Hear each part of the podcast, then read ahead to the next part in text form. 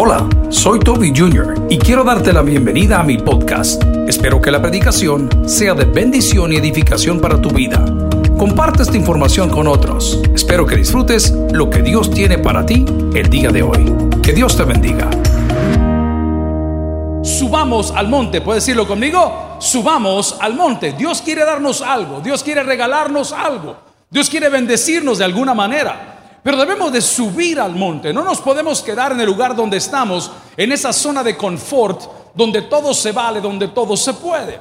Quiero contarle que el libro de Éxodo se traduce como salida. ¿Qué significa Éxodo? Salida. El día de hoy celebramos la fiesta del Shavuot. Los judíos, para nosotros es el Pentecostés y o la fiesta de las cosechas. El día de hoy, hace 3300 años, se celebra el momento en el cual Dios descendió sobre el monte Sinaí para dar una palabra y hacer un pacto. Una cosa es que tengamos la palabra y otra cosa es que hagamos un pacto. Una cosa es que yo tenga una Biblia, otra cosa es que la lea. Una cosa es que tenga Dios, otra cosa es que quiera hablar con Él. El problema de la iglesia actual es que tenemos la Biblia, tenemos un pacto, tenemos una fiesta, pero pareciera que es un valor agregado, no es algo importante en mi vida. La palabra del Señor en Éxodo capítulo 19, versículo 1 nos dice, en el mes tercero de la salida de los hijos de Israel de la tierra de Egipto, en el mismo día que llegaron al desierto de Sinaí. Oremos al Señor. Padre, añade bendición a tu palabra. Háblanos al corazón. Queremos juntos subir al monte y recibir, Señor, esa palabra tuya que nos guía, que nos motiva, que nos desarrolla, que nos corrige, que nos enmienda. Oro por aquellos que no te conocen. Oro por aquellos que están cerca de ti pero que no hablan contigo. En Cristo Jesús lo pido y la iglesia dice, amén. Pueden sentarse amigos y hermanos. Subir al monte Sinaí es una experiencia que yo desearía que todos nosotros pongamos en nuestra bucket list, en nuestras to do things, en las cosas que hacer. Me encantaría el día de hoy que parte de sus sueños y sus oraciones sea poder llegar a ese lugar donde se entregó o donde sucedieron estas cosas. Hemos dicho con anterioridad a lo largo del tiempo que existen 11 posibles lugares hoy donde pudo haber tenido lugar esta reunión. Pero aquí no vamos a hablar de geografía, vamos a hablar de un evento único. El Señor le está diciendo que para poder subir al monte, lo primero que vas a tener es que salir de la esclavitud. Muchos de nosotros no vemos a Dios porque estamos en esa esclavitud. ¿Y cuál es la esclavitud? Con la que nacimos. Por cuanto todos pecaron y estamos destituidos de la gloria de Dios. Hay una mancha en mí que la religión nos enseñó que al bautizarme se borraba. Si eso es cierto, ¿por qué seguimos mintiendo? Si eso es cierto, ¿por qué seguimos tomando el nombre de Dios en vano? Si eso es cierto, ¿por qué seguimos las cosas fáciles de la vida y no lo difícil? Solo con eso le puedo argumentar que el bautismo no borra pecados. El bautismo, según la Biblia, es un testimonio de pertenencia, como lo será la confirmación. Y usted después de ser bautizado llega y lo confirman y usted jura y perjura que para toda la vida va a pertenecer o estar en tal religión o en tal fe. Pero el bautismo per se es un testimonio de haber creído en Cristo. Y usted no puede hablar con alguien en el cual no cree. Usted no puede interactuar con alguien que usted no conoce. Usted no puede tener confianza con alguien que no le ha dado la bienvenida a su casa. Porque una cosa es verlo y otra cosa es tenerlo cerca. Una cosa es que le cuenten y otra cosa es conocerlo. Hay personas que tienen apariencia fuerte de cara, pero son un manguito dulce. Y hay gente que parece una buena persona, pero por dentro son peor que serpientes. El Señor el día de hoy le estaba diciendo a su pueblo, ya que lo saqué de la esclavitud, ya que rompí el yugo del pecado, ya que lo saqué del oprobio, de la opresión, de todo esto, ahora quiero algo para mí. ¿Y qué quiere Dios? Un pueblo santo. Diga conmigo, un pueblo santo. ¿Cuántos varones solteros hay en la casa de Dios? Solteros maduros en la casa de Dios. Casados arrepentidos en la casa de Dios. Amilcar, levanta la mano por favor. Hey, miren, yo, como hombre salvadoreño, indio, no podría casarme con una mujer que tiene ojos para Luis Miguel. No puedo, hermano. No puedo. Es una aberración. Imagínense cada vez que sale en la televisión, allá está el papá de los niños. Imagínense. Imagínense cada vez que sale el artista. Yo, yo entiendo que es una broma, entiendo que es algo, jaja. Yo, en mi corazón, yo no puedo. No puedo. No lo puedo superar. Siento que es una falta de respeto el hecho de que de repente, pues a tu mujer la lleguen a dejar en otro carro. ¿Cuánto están recibiendo la palabra el día de hoy? ¿O quieren que les explique de qué estoy hablando? Yo no entiendo cómo son mis amigos o son mis amigas y no hablan con claridad en la casa. Eso los tiene a muchos de rodillas aquí, esa falta de transparencia en sus casas. No es Dios. Es el dolor que andan aquí. Dios quiere una iglesia única.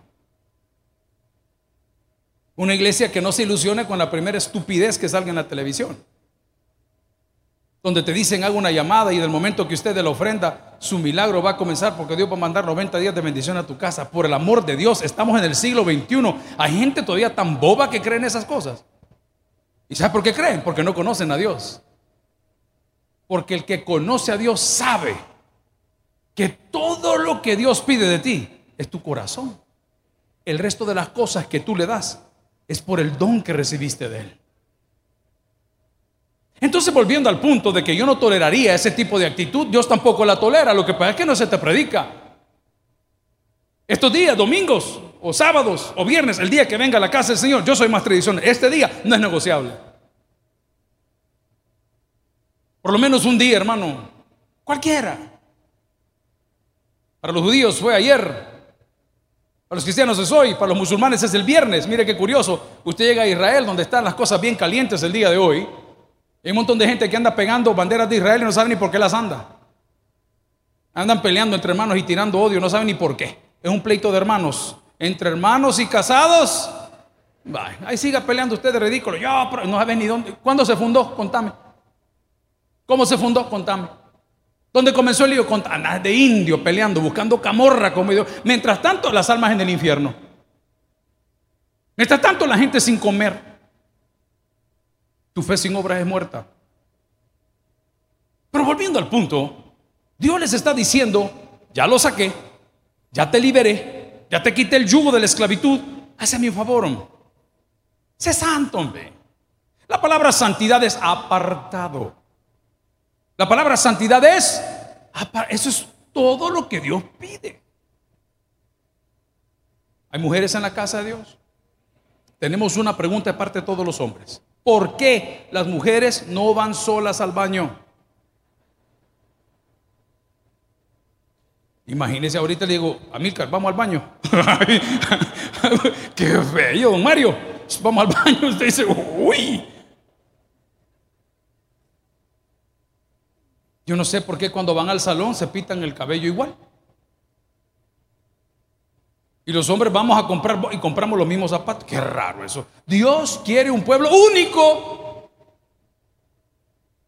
¿Y por qué lo pide Dios? Mire qué lindo es Él. No porque nos necesite, no, hermano, para reflejar su gloria en nosotros.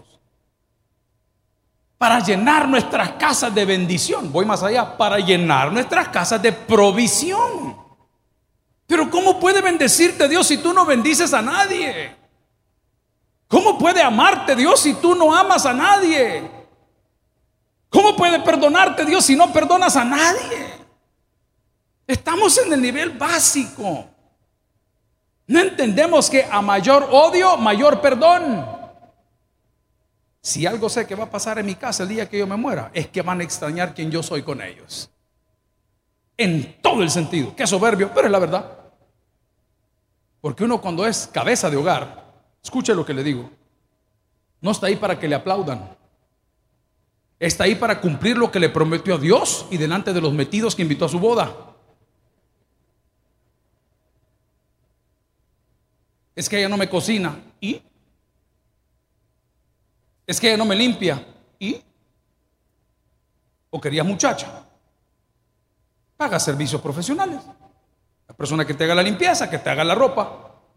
Es que ella ya cambió, así me dijo el ingeniero Merlo de del Tauro de Ilopango. Mire, pastor, los hombres somos bien pamados, porque queremos que la mujer no cambie. Si los años pasan, aunque algunas abusan, hermano, ellas ya desparraman. ¿eh?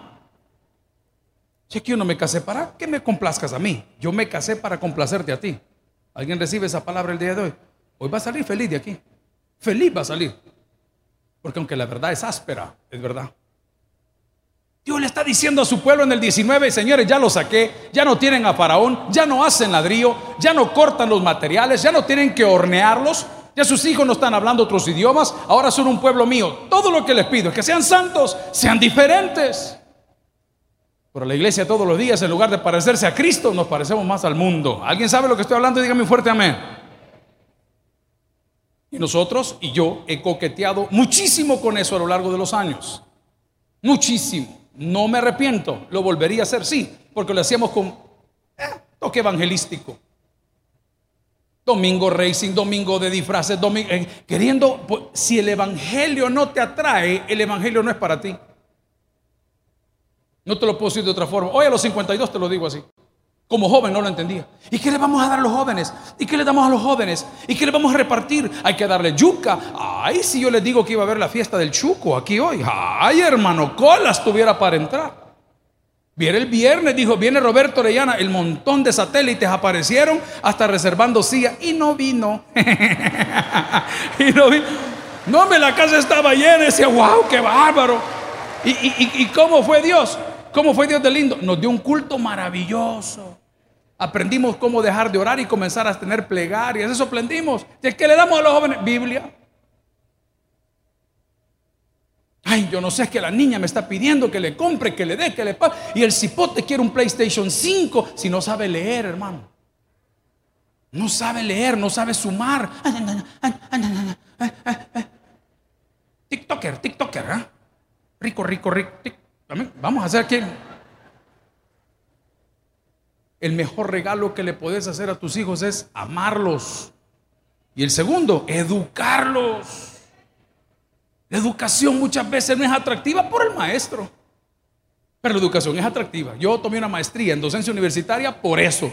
La educación es maravillosa cuando te encanta desarrollar personas. Pero si lo hiciste simplemente para ser vanaglorioso y decir esto es lo que yo sé y yo opino, entonces la cosa no te funciona. Pero qué lindo es cuando un alumno tuyo, cuando un hijo tuyo, eh, cuando un, uy, esta palabra no lo ocupo aquí, pero un hijo espiritual tuyo se desarrolla, prospera y va caminando, qué bien se siente. Pero eso pide Dios. Pero para eso tienes que subir. Y esa decisión ya no es de Dios, es tuya. Ya Dios ahí no se mete. Dios nos invita, nos da el camino, Él mismo lo dijo en Juan 14, 6, que Jesús era el camino, la verdad y la vida. Él dice que te ama de tal manera, Él dice que pues está aquí para que puedas tener esperanza. Y, y el hombre, no, no, no, porque yo quiero ser como todos. Y esta es la primera excusa nacional para no hacerlo. No puedo traicionar la religión de mis padres. ¿Y si eso te cuesta la vida? ¿Y si eso incluye que no conozcas al Jesús de la Biblia? El Señor solo está pidiendo de nosotros que no seamos como todos, que seamos santos. Lea conmigo la afirmación que hay. Y la primera afirmación del versículo 1 del capítulo 19 de Éxodo es que Dios es nuestro libertador. ¿Alguien dice amén esa palabra el día de hoy? Vea lo que dice en el mes tercero de la salida de los hijos. O sea, que salieron. O sea, que salieron de tu problema vas a salir, hermano. De la incertidumbre vas a salir, de ese problema vas a salir, porque Él es nuestro libertador. No se ande revolcando con cochinos ahí, haciéndole paro. No, no, no, no, no pida favores. Ore, ore, espere, ore. Pida que Dios abra los ojos de la gente. No, que abra los suyos. Abra sus ojos. Abra mi entendimiento. Abra mi corazón somos especialistas en regalar oraciones a todo el mundo. Estamos orando por usted. Ore por usted mismo, hermano.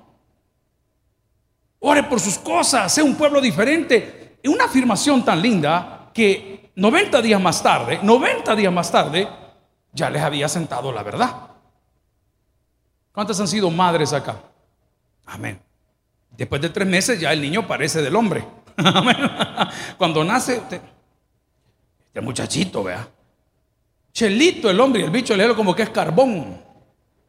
Mire las maravillas de Dios, dice, mmm. y anda con, ¿no? Mm. A ver, ¿cómo las cosas ahí? Ya a los tres meses Ya la criatura ya tiene forma y, la abuela, la abuela, es la tigresa junior, la abuela, que no quería ser abuela porque, no niña, ¿cómo me vas a ser abuela? Estoy joven, 62. Es más corta la falda de la señora que de la hija, qué triste. Ya la señora lo digiere, ella pone la foto, porque como eres tiktokera también, ¿verdad? ¿Y qué pone la abuela? Aquí abueleando. mi papá lo hubiera cambiado, mi papá decía cholería, pero bueno, es otra, otra etapa, ¿me entiendes? Aquí abueleando, ya, ya, ya, ya los tres meses, ya, ya, ya, ya uno lo digiere. Cuando nos separamos con la mujer, los primeros 30 días los celos. Los siguientes 30 días, cultos de acción de gracias. Ah, y los otros 30 días, ya, pues vaya, ya me hice la idea, pues que ni modo. Voy a tener que seguir con el diácono. Amén. Póngame el versículo por favor en la pantalla y vea lo que dice la palabra. Éxodo significa salida. Y dice en el mes tercero, ya les había caído el 20. Ya no veían para atrás. Cuando una persona ha estado privada de libertad, su mente, su corazón, su vida nunca es igual. Cuando una persona ha estado secuestrada, su vida, su mente nunca es igual. Cuando una persona ha sido casada, bueno, vamos a la Biblia. su mente nunca es igual. Porque va a la nueva relación que ha reformado su vida y pero anda el cuchillo de fuera, a mí no me la hacen otra vez y el otro hombre no tiene nada que ver con lo anterior. ¿Cuántos hombres hay en la casa de Dios? Supéreme una infidelidad de una mujer, supérela. Ya no ve a la mujer igual. Bueno, no vaya a ver hombres tampoco, ¿me entiende lo que le digo? Pero ya usted no la ve igual. Mm, no, yo no creo en esta. Y no le han hecho nada. Ahí ya había pasado esa etapa. Quiero recordarles que esa pequeña afirmación cuenta una historia terrible. Ahí hay muertos. En ese versículo, en ese versículo hay muertos. ¿Quiénes eran? ¿Y la última plaga cuál fue? La muerte de los. Vaya. Estaban afectados, hermano. Yo no sé cuántas veces usted ha visto que al lado suyo algo le sucede a alguien Ayer venimos con los compañeros de la motocicleta y siempre uno va en equipo, siempre hay un barredor que es el último, siempre hay un tourmaster, el que va adelante, el que lleva el paso. La diferencia entre el tourmaster y el barredor es que el tourmaster va con los espejos viendo a su gente. Si ve un hoyo, le indica con un pie. Si ve esto, le dice tal cosa. Si hay un obstáculo, pone las intermitentes. Lo hace así para poder reagrupar. E, e, ese es el tourmaster. Y el barredor que hace, viene recogiendo a todo el mundo. Pero el que se sale del grupo, no lo podemos cuidar. Y llegamos todos a San Salvador y de repente nos falta uno. Y nos falta uno. Y a llamar y no contestaba, cabal. Se a medio deslizar, porque hay mucho diésel tirado en las carreteras y cuando llueve, todo eso sale. La arenía también se barre, hacen las curvitas. Ahí va, cuidado hermano. Cabal estaba en el suelo. Amigos, estoy bien. Creo que la pierna se quebró, pero no pasa nada. Qué terrible. Qué terrible. Pero voy al punto. Ya la etapa de dudar de la liberación ya había pasado. Ya la muerte que habían visto ya había pasado. Ya las plagas habían sido manifiestas, ya habían pasado. Ellos estaban seguros de que lo que Dios les estaba pidiendo no era mentira, porque Dios antes de pedirte cumple. Nunca te pide para cumplirte. Atención. Antes antes te cumple. Ahí está en la Biblia. ¿Quién le pide a Dios que te amara? Y este es el amor en que Él nos amó. Primero, vaya. Siempre. Pero nosotros hemos aplicado que no, tú le das y Él te da. Mm. Él nos dio porque nos amó desde el día uno. Uno de los profetas dice, desde antes que te formaran en el vientre de tu mamá, él ya te había escogido y te puso un nombre. Por cierto, le quedó un poco feo a alguno, ¿verdad? Pero nos puso un nombre. Nos dio vida juntamente con Él. Cuando estábamos muertos en nuestros delitos y pecados, dice la palabra. Pero ¿qué pide Dios? Que subamos al monte. ¿Y qué es subir al monte? El bendito Sinaí, 11 posibles lugares. Le voy a contar mi experiencia de uno de los lugares. Se sube de madrugada se comienza a ascender a las 10 de la noche. Porque son unos valles que si usted los ve de mañana, no sube. No sube, hermano. En la parte baja de Israel, donde se junta la península con Egipto, ahí está esa posible site, lugar.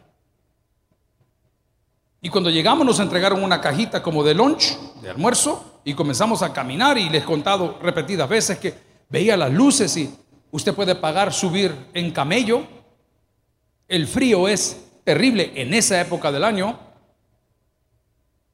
Y camina y camina y camina y camina, pero en la emoción uno no siente. Cuando llega a la cúpula, la cúspide de ese monte, de repente le dicen, bueno, los que tengan rodillas malas, aquí deciden, porque hay 750 gradas de aquí para arriba. Y las gradas son como estos monitores de grandes, no son gradas hechas por ingenieros. They're carved, están así en la tierra, en la, piedra. Y al final Juan Pablo II hizo una capilla muy linda. A todo esto, ya son las 4 de la mañana. Cuando comienza a iluminar el sol, el lugar donde usted está, y ve ese valle color naranja, rojo, bermejo, barro, beige. Es una cosa impresionante. Y la gente canta las alabanzas y leemos esta porción de la escritura diciendo, Señor, eres increíble. Pero también comienza a sonar en nuestro corazón estando ahí arriba. Y yo,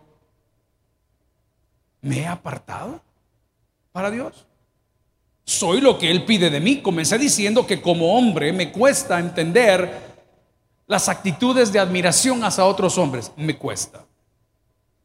Como hombre me cuesta entender que cuando estemos comiendo estén hablando siempre de otra persona. Que como hombre el fin de semana, que supuestamente me lo va a dedicar a mí, me diga, me voy a ir con este amigo. Como hombre me cuesta entender que el día del padre no me compre un regalo a mí, sino que le compre, uy, ¿Ah? a su amigo. Ay, por cierto, el día de mi cumpleaños aparece con algún regalito para pues seguir el matrimonio. Amigo, no nos demos carreta, hombre. Donde no hay detalles, no hay amor, hombre. Hay conveniencia. No hay amor, hombre. Lo voy a probar. Cuando Dios escoge a su pueblo y su pueblo tuvo frío, le mandó una columna de fuego de noche. Y cuando su pueblo tuvo calor por el sol del desierto, le mandó una columna de humo. Y cuando su pueblo tuvo sed, hizo brotar agua de la roca. Y cuando su pueblo tuvo hambre, cayó maná del cielo. Y cuando su pueblo se puso necio y dijo que quería carne, le dio carne hasta que le salía por la nariz. Ese es amor. Y cuando hicieron un becerro y todo, lo deshizo, pero no lo deshizo a ellos, deshizo al becerro, pero no los tocó a ellos, porque era su pueblo escogido. Les da un periodo intertestamentario de 400, 450 años, donde no les habla, pero no los destruye. Y aparecen los evangelios, el Mesías esperado, y le dice, lo voy a sacrificar a él para amarlos más a ustedes.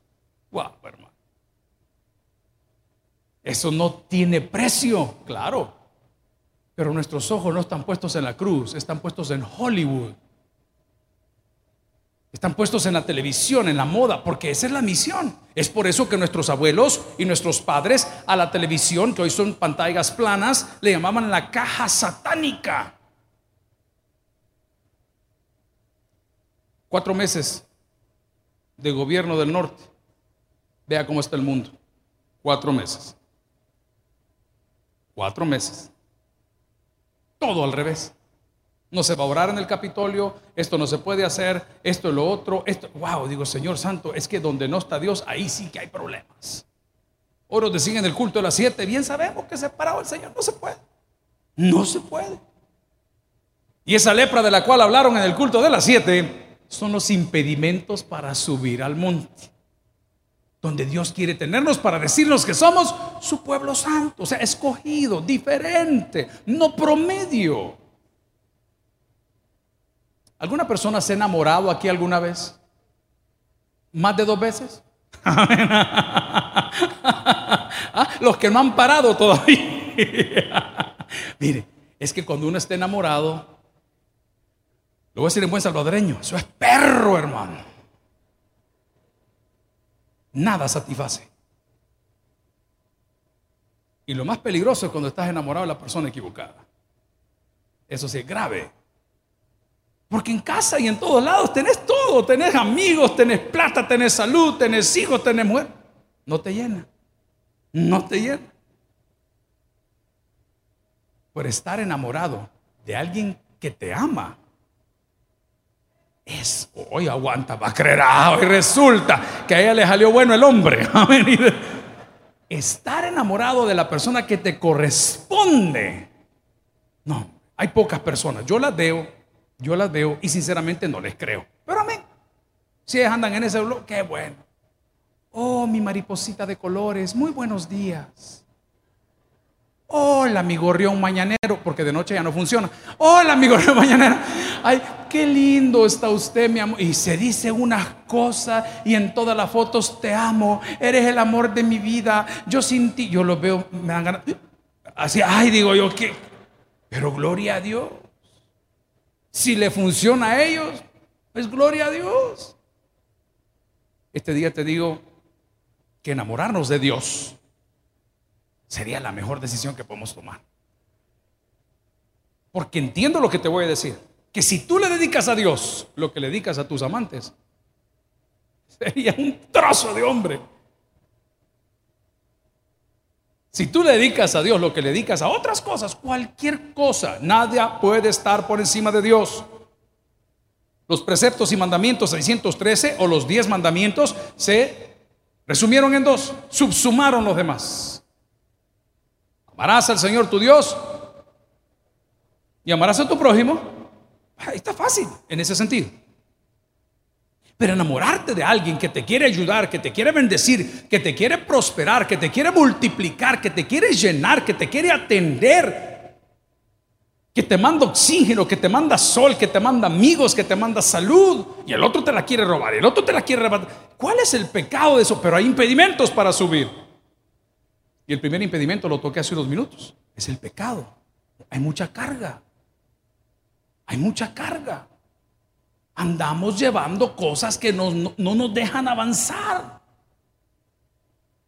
No podemos, hemos guardado mucho del rencor, mucho del recuerdo, mucho de las experiencias pasadas, de tal manera que no podemos avanzar. Entonces tú vas subiendo en Cristo, estás orando, está bien, pero no te deja avanzar. Los que son loco carro me van a entender.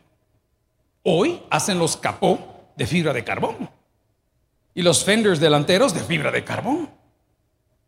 Y los rines forjados de aluminio para que pese menos que los de hierro.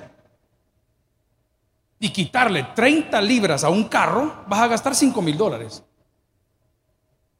Y yo les digo a los chicos que tienen carro, ¿y por qué no mejor se ponen a dieta? ¿Cuánto entendieron qué sencillo lo que acabo de decir? En vez de gastar 30 mil pesos en fibra de fibra de carbón, deja de comer pizza. Baja las 30 libras y seguir puyando el carro.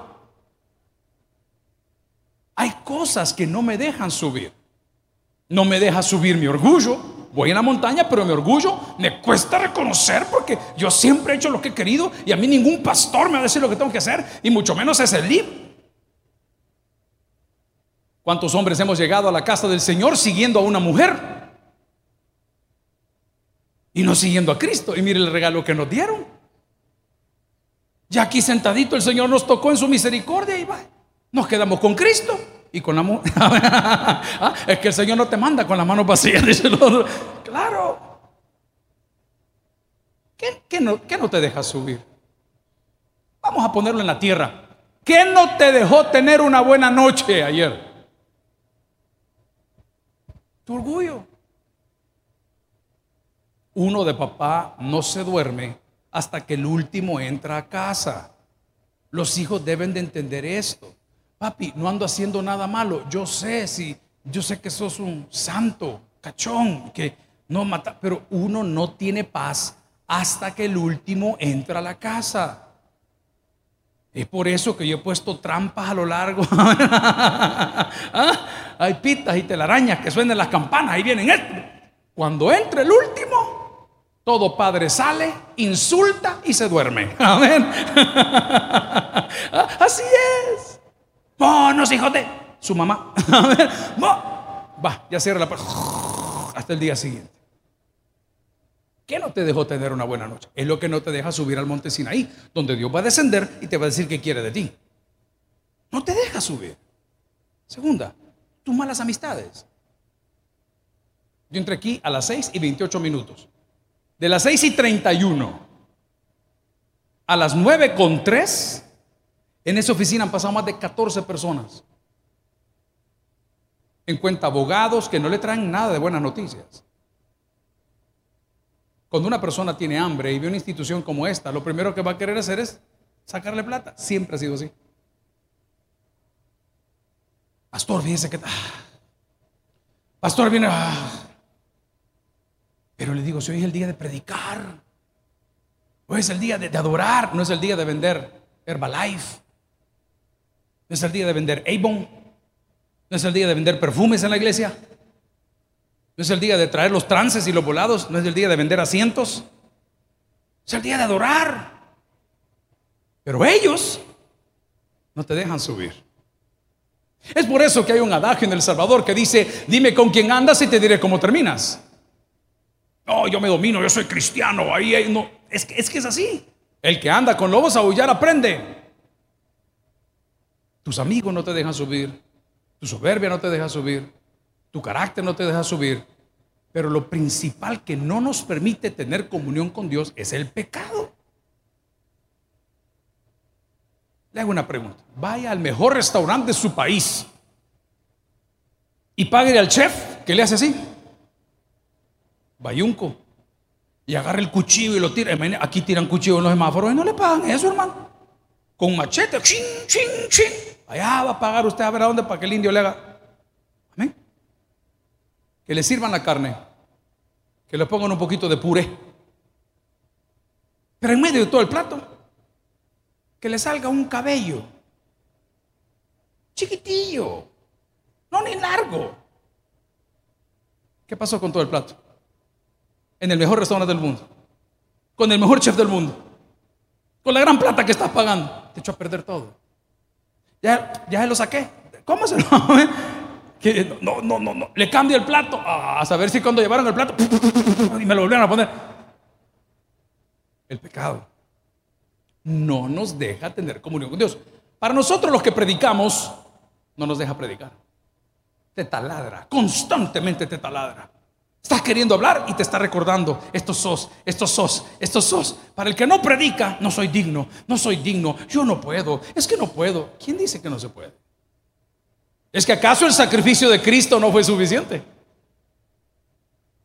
¿Es que acaso su supremacía, como lo dice Hebreos en todos sus capítulos, a los ángeles, a los profetas, a todo lo conocido, es que Cristo no es Cristo? Claro que se puede. Pero tenemos que terminar de subir al monte. Y cuando hayamos llegado, ¿qué nos quiere decir el Señor? Lo primero, yo soy tu fuerza. A ver, repítalo conmigo.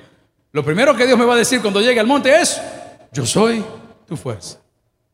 Ve, si me ha costado subir. ¿Y cómo crees que subiste? ¿Cómo crees que subiste? ¿En tu fuerza? No, subiste en mi fuerza. Cuando hemos perdido seres queridos, cuando hemos perdido mamá, papá, hermanos por COVID, por enfermedades congénitas, por un ataque cardíaco, ay, yo me voy a morir. No, no te vas a morir porque Él es tu fuerza. Te quitaron el trabajo y te han demandado. No te va a pasar nada, porque Él es tu fuerza. Es que uno lo siento, es que no querés subir al monte. Querés andar con los mismos cheros, con la misma soberbia, con el mismo carácter, con el mismo pecado, y por eso no escuchas la voz de Dios. Porque andas viendo para todos lados, cualquier cosa menos a Dios. Dice la palabra del Señor en Isaías 41:10. No temas porque yo estoy contigo. No desmayes porque yo soy tu Dios que te esfuerzo. siempre te ayudaré, siempre te sustentaré con la diestra de mi justicia. Véame para acá. ¿Sabe cuál es la diestra de su justicia? Sentado en el trono, rodeado de luz. A la diestra del Padre gobierna Jesús. Con ojos de fuego, con rostro de sol.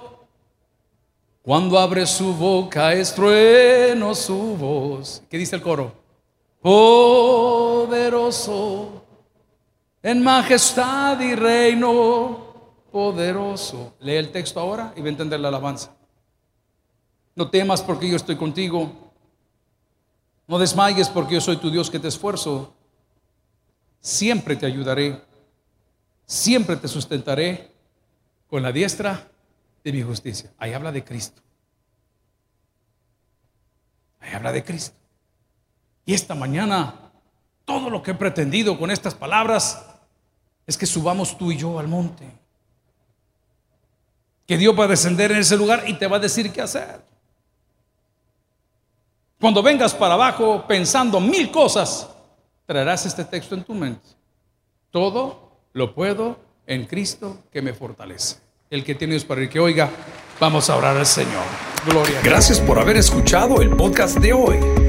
Quiero recordarte que a lo largo de la semana habrá mucho más material para ti. Recuerda, invita a Jesús a tu corazón. A cualquier situación, Jesús es la solución. Prueba Jesús. Si no te funciona, te devolvemos tus pecados. Muchas gracias y hasta la próxima.